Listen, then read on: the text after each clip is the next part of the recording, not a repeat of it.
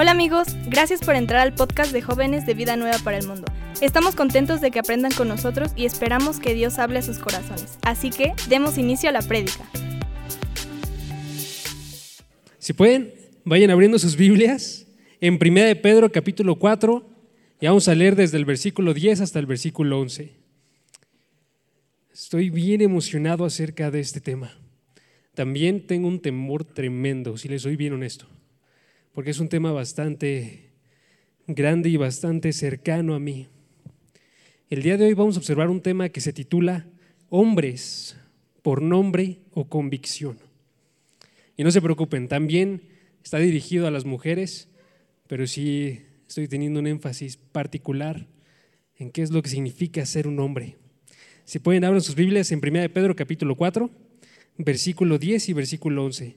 Y voy a estar leyendo desde la Biblia de las Américas.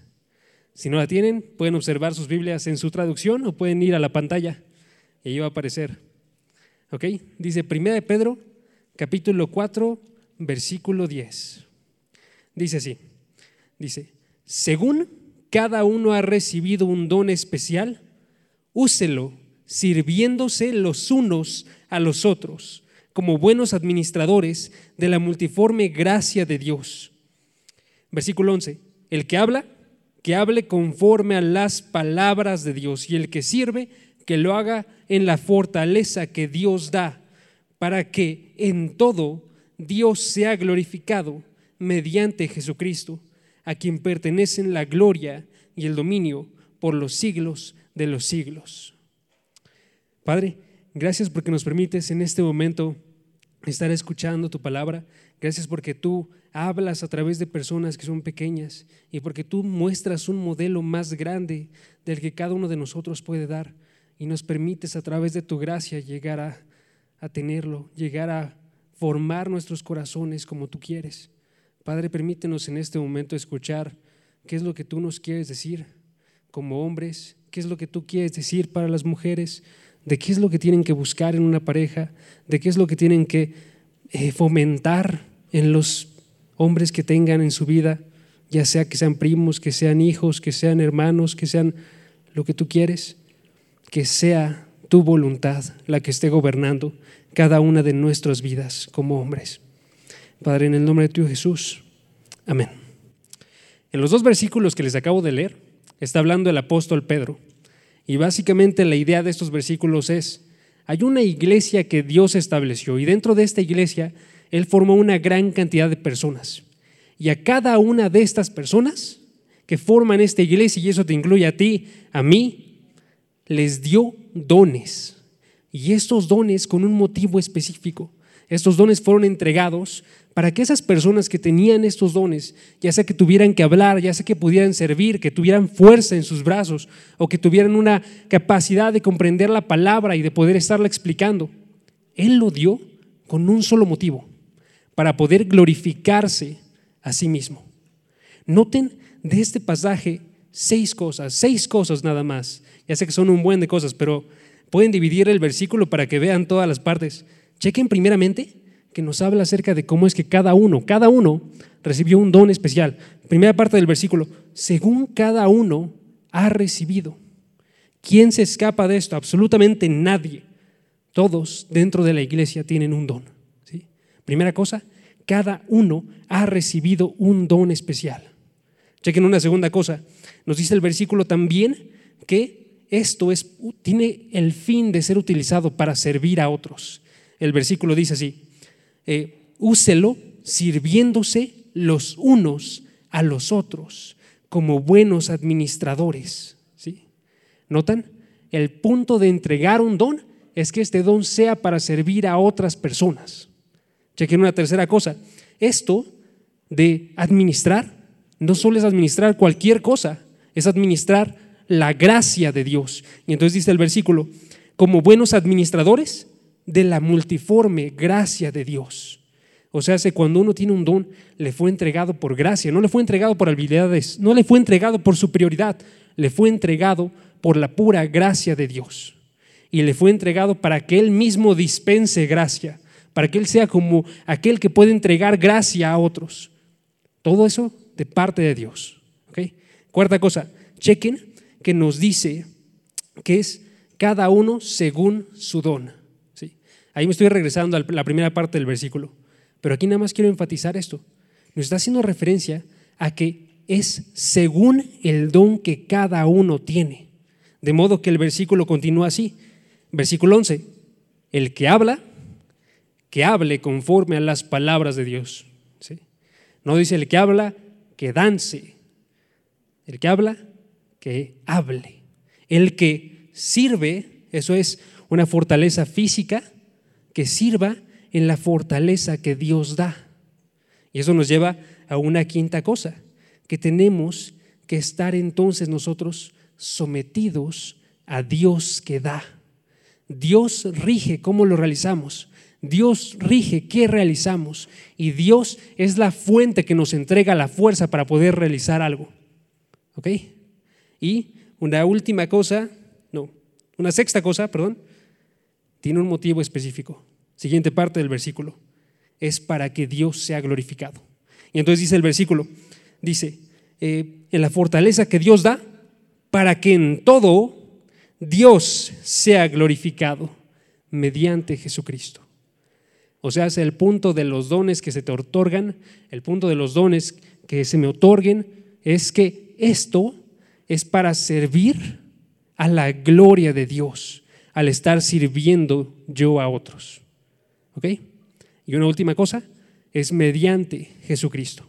Y termina entonces el versículo, dice el versículo, que Dios sea glorificado mediante Jesucristo. O sea, si Jesucristo no está ahí, ese don no sirve para la gloria de Dios. Si Jesucristo no forma parte del uso que tú tienes de las cosas que se te fueron entregadas, no importa porque no sirve su propósito. Ahora, ¿qué tiene que ver esto con ser hombres? La razón por la cual quería colocar este versículo para comenzar es porque no vamos a estar examinando como tal un versículo en esta ocasión. Vamos a tener una prédica que va a ser temática, que va a estar expandiendo de varias partes de la palabra. Y la otra razón es porque estos versículos, creo yo, hablan muy bien acerca de qué es lo que sucede con la masculinidad, con la feminidad que se te fueron entregados a ti y a mí. A mí se me fue entregado el ser hombre. Ese fue el don especial que Dios me entregó. No son los dones que hace referencia acá, pero también puedo yo expandir y poner algo paralelo es un regalo de parte de Dios. Y yo lo tengo que utilizar de forma apropiada, como fue entregado, para servir a otros. Y lo tengo que estar utilizando yo de acuerdo a la forma que Dios quiere. Un hombre que sea hombre, como aquí es el que habla, que hable conforme a las palabras de Dios. Entonces yo como hombre tengo que ser un hombre que es un hombre conforme a la voluntad de Dios. Y tengo que hacerlo mediante el poder, mediante la obra de Jesucristo nuestro Señor, porque de otra forma no se puede conseguir.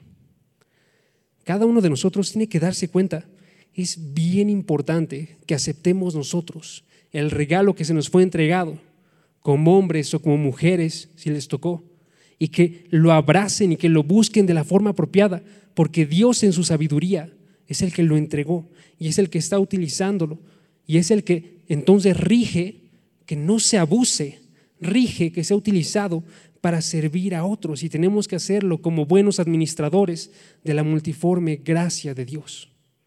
¿Ok? Entonces el día de hoy lo que nos vamos a concentrar es acerca de los hombres. En otras ocasiones nos vamos a concentrar en lo que significa ser mujer también.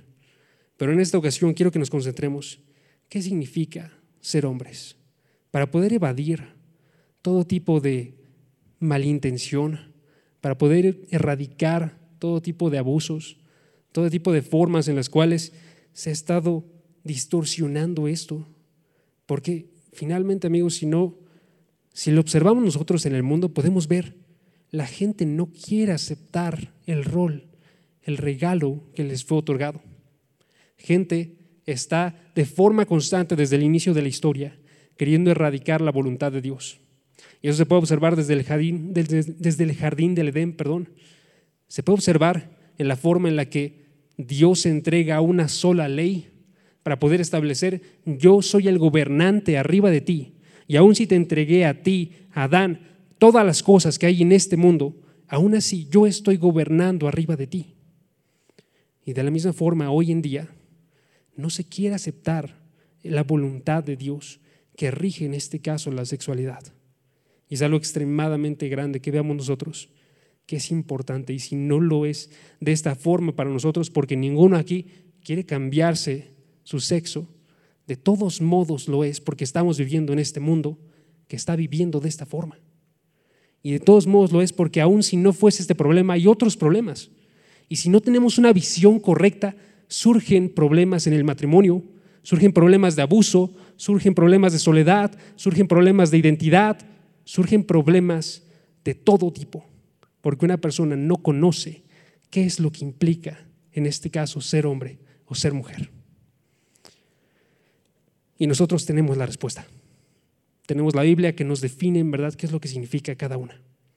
Entonces el día de hoy vamos a observar eso, qué es lo que Dios estableció como masculinidad a través de tres relaciones de la masculinidad con Dios.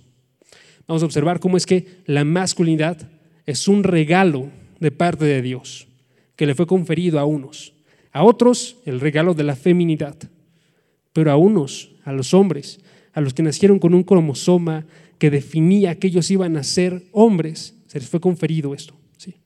Además de eso, es una responsabilidad. La masculinidad es una responsabilidad, porque no solo se define por el cromosoma, sino que uno lo tiene que agarrar y aceptar y tiene que buscar que su vida esté acorde por decisiones, que su vida esté formada en torno a esa masculinidad. Entonces yo voy a hacer referencia no solo a ser hombres, sino a ser hombres maduros.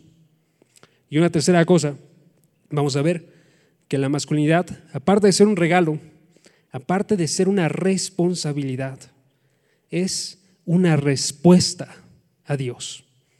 Es una respuesta a observar a Dios, a tener una relación con Dios que esté cimentada de forma correcta. ¿Ok? Vamos a comenzar con la primera. La masculinidad es un regalo de Dios. Es un regalo de Dios. Y si pueden, acompáñame Génesis capítulo 1 y vamos a observar el versículo 26. Génesis 1, versículo 26.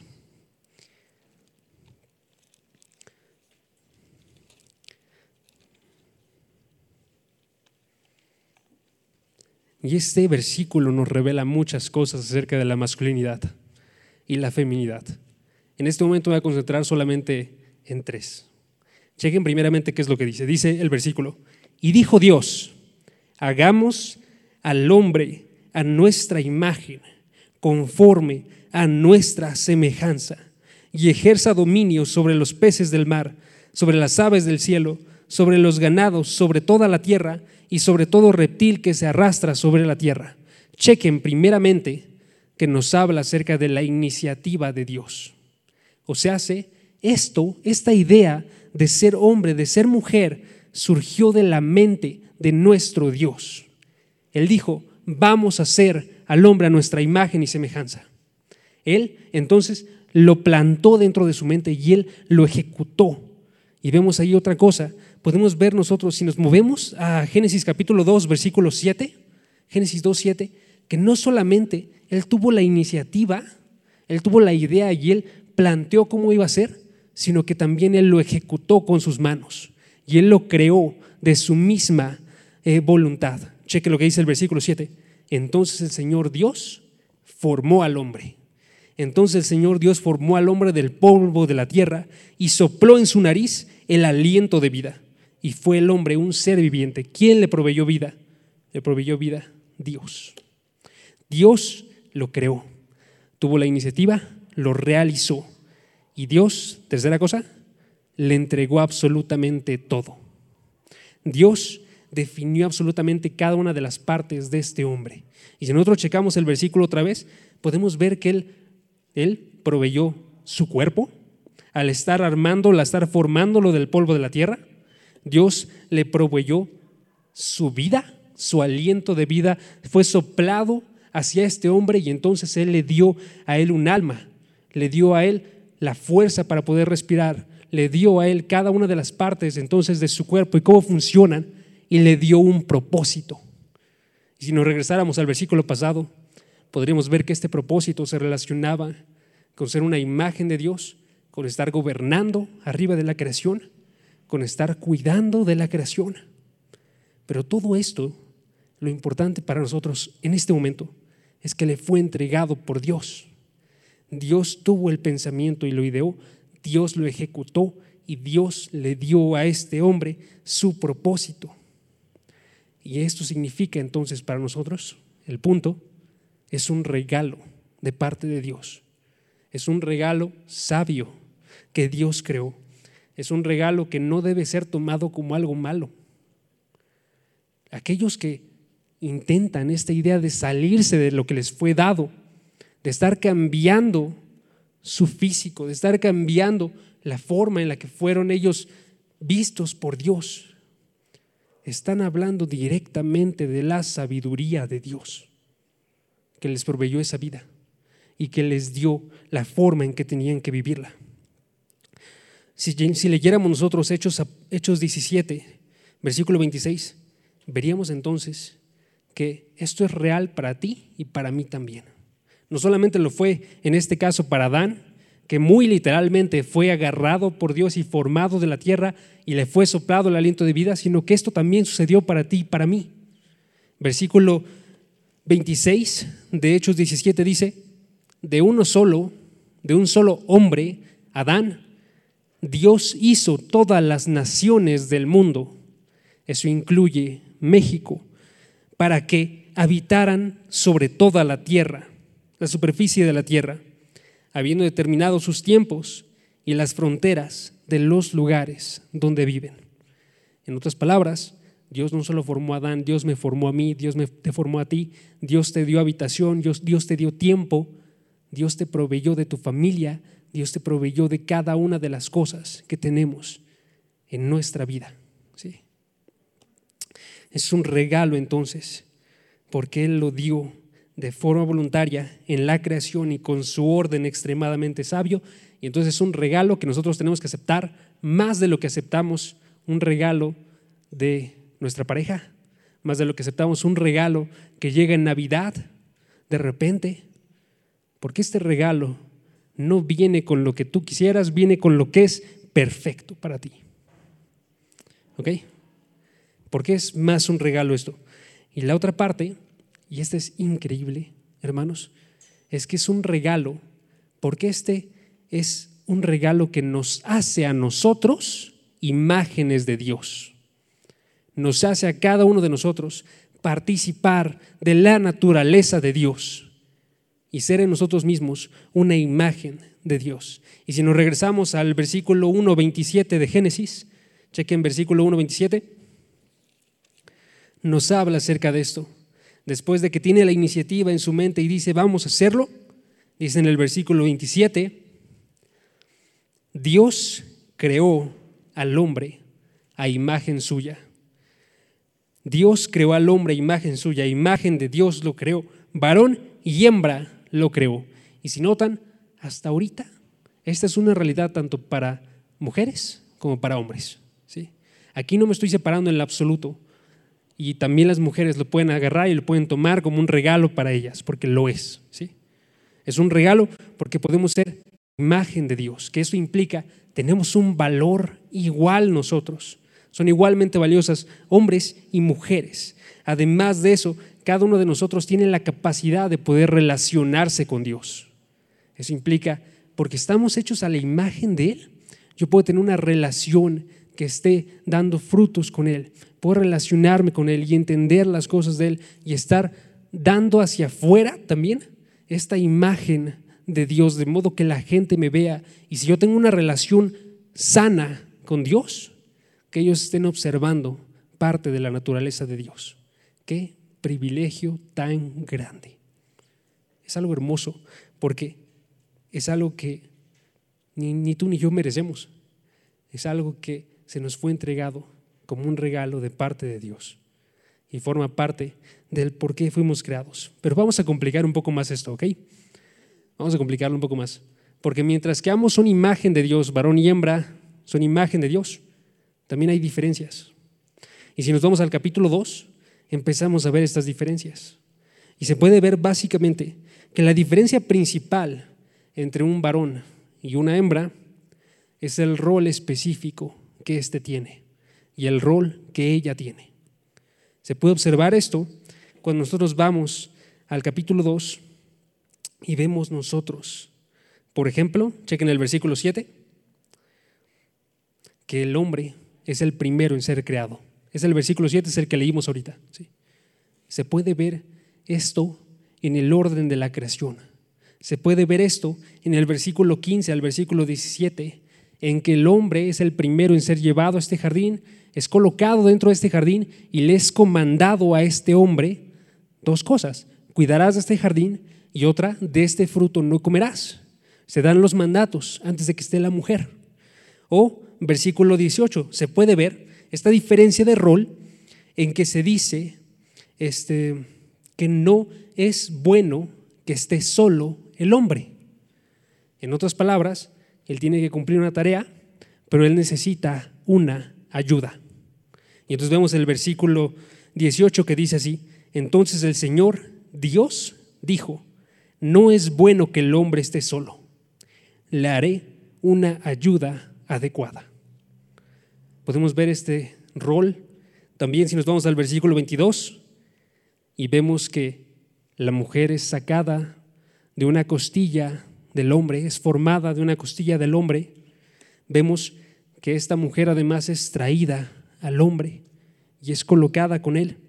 Y vemos también que es nombrada por este hombre y que después ellos se unen y forman una sola carne. Y esta es la parte que se vuelve controversial entonces para las personas. Porque esta parte, lo que nos alumbra, lo que nos permite ver a nosotros, es que esta diferencia de rol que se encuentra entre el hombre y la mujer es una diferencia en la cual el hombre tiene una responsabilidad. Una responsabilidad. Y entonces tenemos nuestro segundo punto. La masculinidad es una responsabilidad dada por Dios. Es una responsabilidad dada por Dios.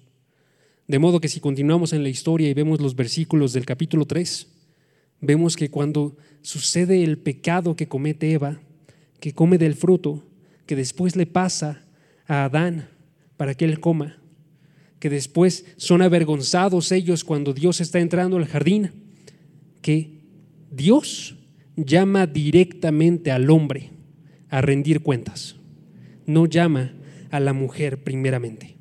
En Génesis capítulo 3, versículo 9, es donde dice esto, pero el Señor Dios llamó al hombre y le dijo, ¿dónde estás? El primero en rendir cuentas, en este caso, es el hombre. Y el hombre, conocemos la historia, va y da la responsabilidad a Eva, da la responsabilidad a Dios que le proveyó a Eva, pero sin embargo el hombre sigue siendo el responsable principal de todo esto. No significa que ella no cometió un mal, significa que él es el primero que tiene que rendir cuentas. Y entonces la forma en la cual es condenado Adán es muy diferente a la forma en la cual es condenado, es condenada Eva. En el versículo 17 dice, entonces el Señor dijo a Adán, por cuanto has escuchado la voz de tu mujer y has comido del árbol del cual te ordené diciendo, no comerás de él. Noten dos razones por las cuales se le está condenando a él, porque a él se le ordenó esto, que es lo que vimos en el capítulo 2, se le ordenó a él de parte de Dios. Y aparte de eso, se da la instrucción diciendo, porque has escuchado la voz de tu mujer. Mientras que él tenía que estar liderando en este caso en la relación y tenía que haber sido aquel que, había, que debía proteger, en este caso a Eva, aquel que no debía someterse a la serpiente, aquel que debía estar avisando y anunciando el mandato de Dios de forma clara, eres el principal responsable de esto. ¿Ok? Sin embargo, tenemos que profundizar en qué significa esto de responsabilidad. Y eso es claro, porque ha habido muchos abusos de esto. Y esta es una realidad que se ve en estas páginas, pero se ve a, lo largo de toda la palabra. Y hay gente que ha abusado esto de tal forma que piensa que entonces masculinidad sería yo estoy arriba de la mujer. Ella tiene que servirme a mí. Ella tiene que someterse a mí. Y estaríamos perdiendo de vista todo el punto de esto. A mí me encanta este pasaje, más cuando lo observo en una visión con Efesios capítulo 5. Y si pueden, vayan a Efesios capítulo 5. ¿Por qué? Porque Efesios 5 lo que hace es que desde las palabras del apóstol Pablo nos revela el qué estaba sucediendo durante la creación. ¿Por qué Dios decidió crear varón y hembra? ¿Por qué decidió colocar esa responsabilidad al hombre? ¿Por qué el día de hoy los matrimonios deben de continuar con este orden de responsabilidad? Y la razón viene primeramente clara en el versículo 32 y 33, chequen. Y vamos a leer luego el versículo 25. Pero chequen, aquí viene la razón de la creación.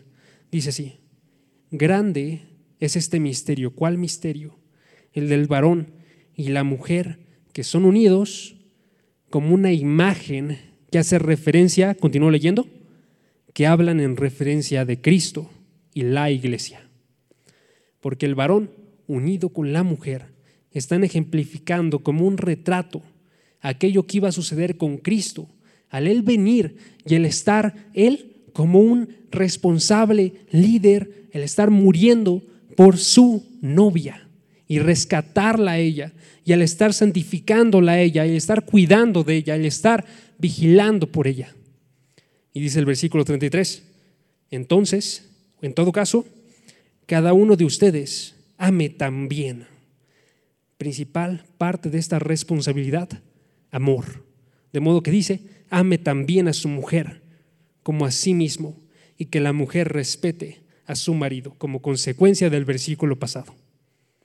Ahora, ¿qué clase de amor es este? Ahí nos regresamos al versículo 25. Chequen el versículo 25. ¿Qué clase de amor es este? Porque esa es la que es la parte de, de responsabilidad. Es una responsabilidad que primeramente señala el amor. Maridos, amen a sus mujeres, así como Cristo amó a la iglesia y él mismo se dio por ella, para santificarla, versículo 26, habiéndola purificado por el lavamiento de agua con la palabra, a fin de presentársela a sí mismo una iglesia en toda su gloria, sin que tenga mancha ni arruga ni cosa semejante, sino que fuera santa e inmaculada.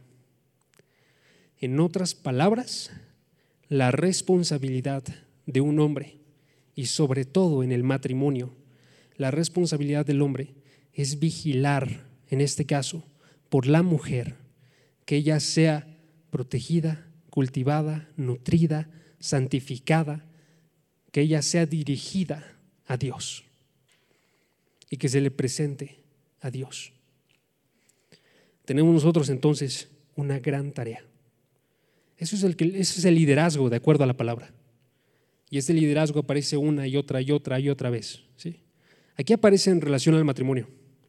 Y se ve una visión clara para hombre y para mujer. Pero este liderazgo también aparece cuando hace referencia a pastores. Por ejemplo, 1 de Pedro capítulo 5, versículo 2, donde dice el apóstol en el rebaño de Dios entre ustedes. Sean ustedes los pastores que están teniendo la responsabilidad pero chequen cómo, velando por Él. Ustedes permaneciendo despiertos y orando y estando atentos por Él, velando por Él, no por obligación, no sientan ustedes nada más una obligación, sino vean que tienen que hacerlo voluntariamente, como quiere Dios, no por la avaricia del dinero, sino con sincero deseo, tampoco como teniendo señorío sobre lo que les ha sido confiados, sino demostrando ser ejemplos del rebaño. Un pastor también teniendo que liderar, primeramente él vigilando arriba de otros y no de sí mismo. De modo que no importa el dinero, solamente importa lo que Dios quiere. No importa si yo siento un peso, solamente importa si Dios quiere que yo lo haga voluntariamente. No importa si Dios está, no importa más bien si yo estoy sintiendo un desánimo, yo tengo que ser fiel a la palabra de Dios. O el liderazgo de Pablo, que en Hechos capítulo 20, versículo 24, él decía, en ninguna manera estimo mi, mi vida como valiosa para mí mismo, a fin de poder terminar mi carrera y el ministerio que recibí del Señor Jesús. Y así también nosotros, hombres, si recibimos algo de parte de Dios, de parte de Cristo, no importa mi vida, con tal de que yo cumpla el ministerio que recibí. Una breve pausa. Si esto es lo que yo tengo que sentir como hombre, entonces, mujeres, ¿qué es lo que tienen que ver en aquella persona que observan como prospecto de pareja? ¿Qué es lo que tienen que ver en aquel hermano pequeño que ustedes están teniendo y que ustedes pueden enseñar? ¿Qué es lo que tienen que ver si sirven ustedes en el área de kids y están teniendo la posibilidad de estar enseñando? Que tienen que buscar que los hombres estén creciendo como líderes responsables y amorosos, que tienen que vigilar ustedes, que no sean gente que se enseñorea, que aprovecha su fuerza, que aprovecha sus capacidades para estar actuando egoístamente, sino que actúen como gente que se entrega a otros. Y podemos verlo de forma más clara y perfecta en el Señor Jesucristo y la forma en la cual Él hablaba. Ejemplo, Lucas, capítulo 22, y ahí sí acompáñenme. Lucas 22, versículo 25.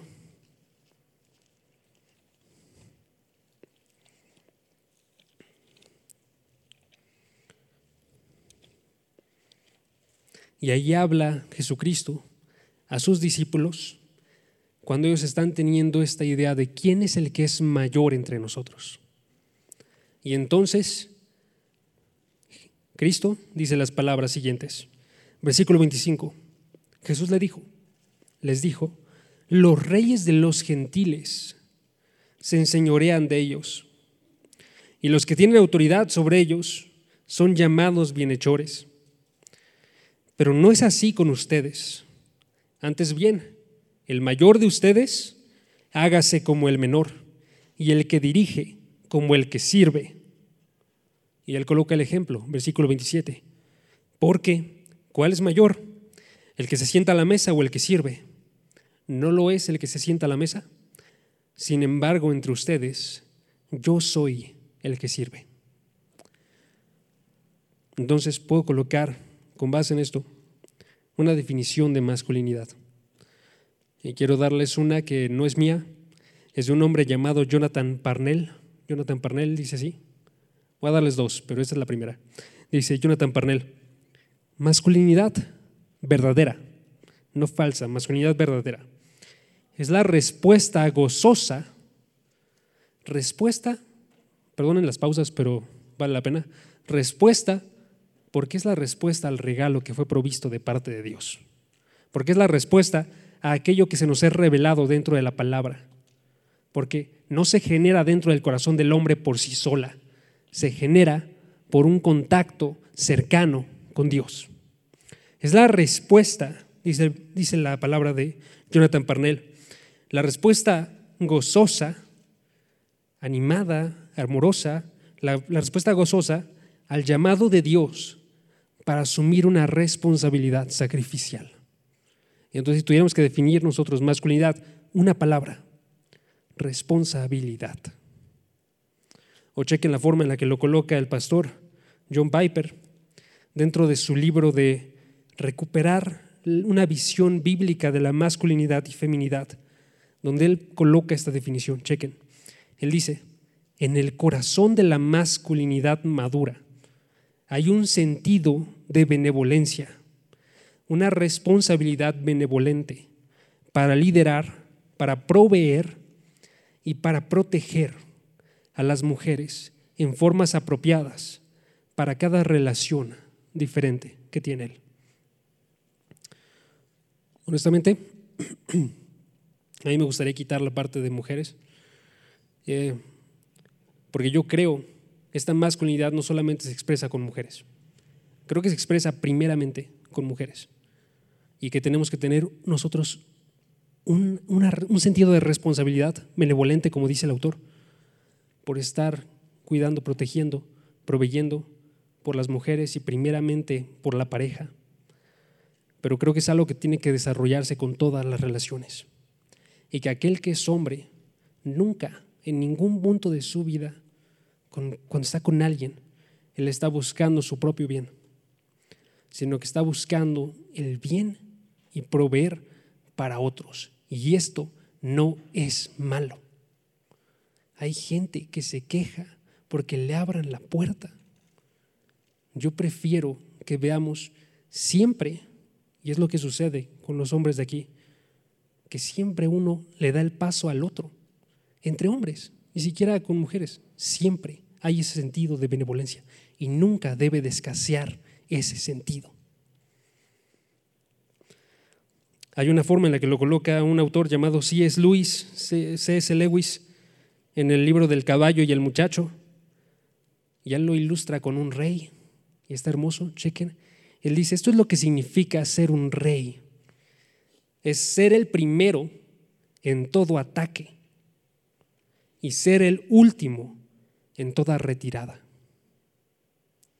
Eso es lo que significa ser un hombre.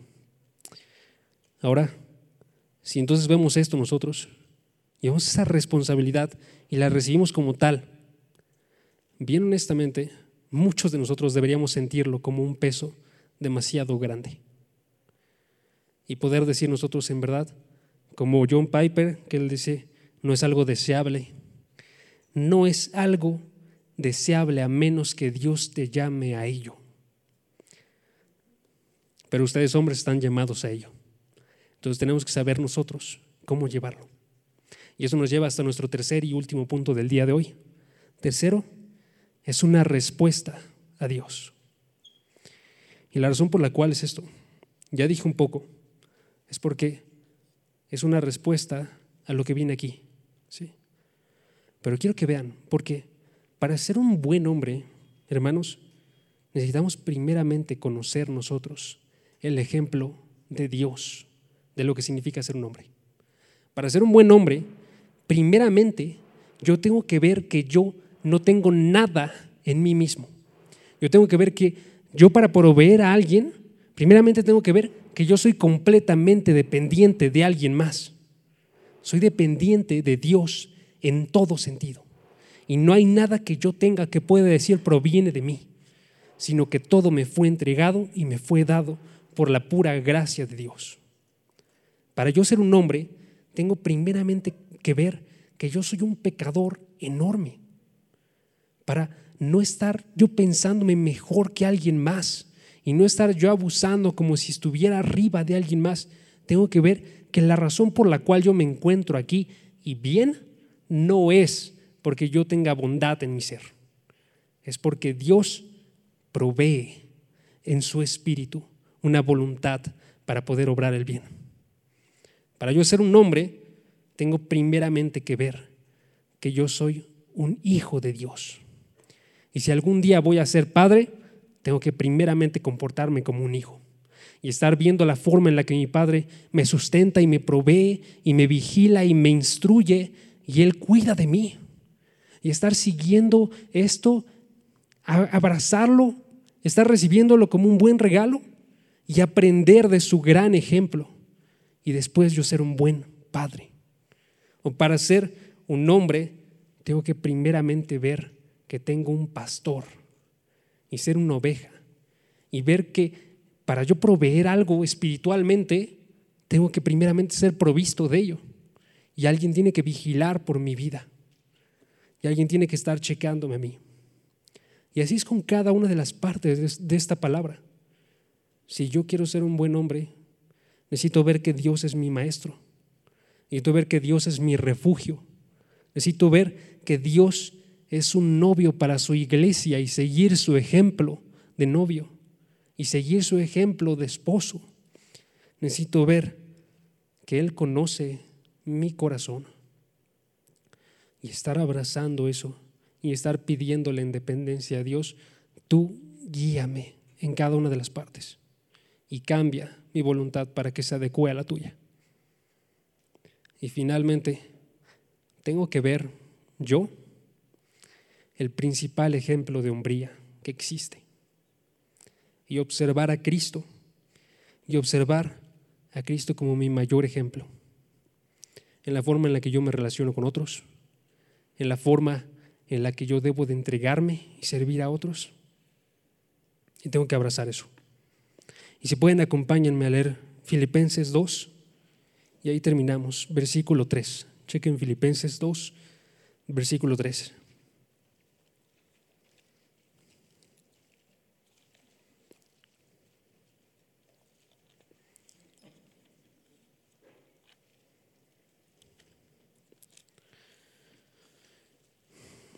Y entonces, este es un llamado para todos. Y primeramente para los hombres. ¿Ok? Filipenses 3, Filipenses 2, versículo 3 dice, no hagan nada, nada por egoísmo o por vanagloria, sino que con una actitud humilde, cada uno de ustedes considera al otro como más importante que a sí mismo, no buscando cada uno sus propios intereses, sino más bien los intereses de los demás. Haya pues en ustedes esta actitud que hubo también en Cristo Jesús, el cual, aunque existía en forma de Dios, no consideró el ser igual a Dios como algo a que aferrarse, sino que se despojó a sí mismo, tomando forma de siervo, haciéndose semejante a los hombres. Amigos, tomemos este llamado de parte de Dios a servir. Cuando vayan las mujeres, también tienen que tomar un llamado a servir. Y tenemos que aceptarlo todos gozosamente y someternos los unos a nosotros y estar buscando el bien los unos de los otros. Y nunca perder de vista que la razón, lo que nos sustenta en esto, es este ejemplo. Padre, gracias porque nos permites en este momento estar en una iglesia. Gracias porque tú nos has provisto de tu palabra y porque tú nos continúas enseñando y nos continúas guiando a cada uno de nosotros a ser mejores hermanos, a ser mejores hijos, a ser mejores padres, algunos, a ser cada uno de nosotros responsables del rol que tú nos diste. Gracias porque tú lo proveíste como un regalo para cada uno de nosotros, un regalo que no merecíamos y como una responsabilidad que tiene que tomarse y tiene que aceptarse con gozo, porque tú nos permites en este momento ver que necesitamos de ti para cumplir de absolutamente todo. Porque no queremos rendirnos a la forma del mundo, el mundo que mide el ser hombres o el ser mujeres exitosos, de acuerdo a dinero, de acuerdo a títulos, de acuerdo a parejas, de acuerdo a cualquier otra cosa que se encuentra fuera de tu voluntad, sino que midamos que en verdad ser hombres maduros mujeres maduros se define solamente por lo que tú dices. Permítenos enfocar nuestro corazón y rendirlo en servicio a ti al estar sirviendo a otros y glorificarte a ti en todo y ver que tú eres el que merece absolutamente todo y que tiene dominio de mi cuerpo, tiene dominio de mi alma, tiene dominio de todas mis acciones. Y permíteme rendirme con un gozo tremendo porque tú sabes lo mejor para cada una de nuestras vidas.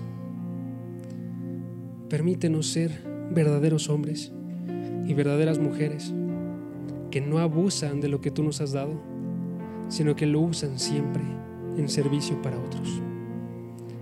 Y finalmente, Padre, permítenos valorar nosotros tu sacrificio tan grande en esa cruz Permítenos ver que gracias a Él podemos ser nosotros otra vez una imagen de ti y podemos dar nosotros a mostrar a todas las personas quién eres tú, que transformas corazones y que mueves almas y que levantas a personas para tu gloria. Permítenos en este momento estar extremadamente agradecidos de tu tan grande gracia en el nombre de tu Hijo Jesús. Amén. Con tus donativos y ofrendas ayudas a que el mensaje de salvación llegue a más jóvenes alrededor del mundo. Aunque no puedas llevar la palabra personalmente a todo el mundo, de esta manera formas parte de la obra de Dios. Si quieres saber cómo donar desde donde estás, te invitamos a que revises la descripción. Por tanto, id y hacer discípulos a todas las naciones.